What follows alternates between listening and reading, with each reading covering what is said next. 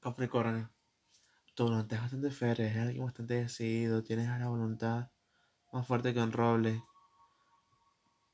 Por lo tanto, aprovechala, pero de forma positiva, no caigas en terquedad.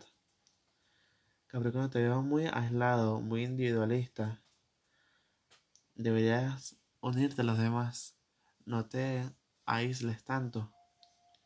También te invito a que controles y limites las ingestas de alimentos porque la conjunción Venus-Plutón y Venus-Júpiter que tomaron lugar y tomarán lugar en enero y en febrero habrá mucha expansión en términos de recursos, en términos de comida.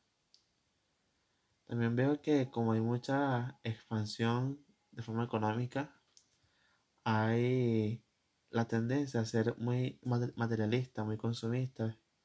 Y durante este mes es mejor regular lo que, lo que gastas para no caer en el exceso. Pienso que vienen viajes para ti, vienen cambios, vienen movimientos sobre o por el agua.